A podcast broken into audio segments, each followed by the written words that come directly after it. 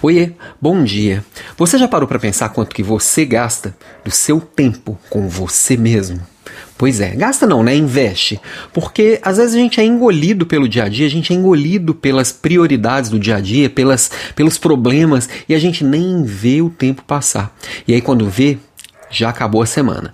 E aí, é, a, o grande ponto é: tanto eu, quanto você, quanto seu vizinho, quanto Mark Zuckerberg, quanto Barack Obama, todos nós temos 168 horas semanais. E essas 168 horas, o que vai nos diferenciar é como a gente gasta. Então, quantas dessas 168 horas você está investindo para melhorar sua saúde, para melhorar seu, seu conhecimento, para cuidar das pessoas que você ama?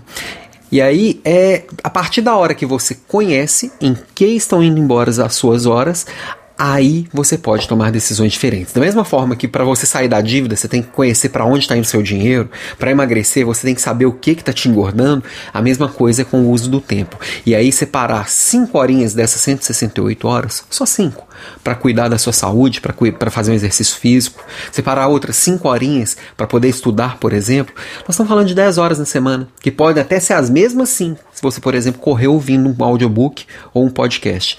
Então, são escolhas. Para poder escolher bem, você tem que conhecer bem. Invista no seu autoconhecimento, parar para ver para onde estão indo as suas 168 horas e fazer melhores escolhas. Utilizar para cuidar da sua saúde, para conhecer mais coisas e para poder cuidar da sua saúde, né? A gente vê, por exemplo, presidentes de empresas. Quantos presidentes de empresas você conhece que são gordos, que estão acima do peso? Eles, esco eles escolhem cuidar da saúde. Eles escolhem parar para estudar e se tem alguém que não tem tempo, pode ter certeza que é presidente de uma grande empresa. Então, se eles dão conta, eu também dou. Você também dá. Então para, faça boas escolhas e separa seu tempo para ser feliz. Porque depois, esse tempo que talvez agora você só vê passar, depois lá na velhice você daria tudo por um minuto a mais, por uma hora a mais, por um dia a mais.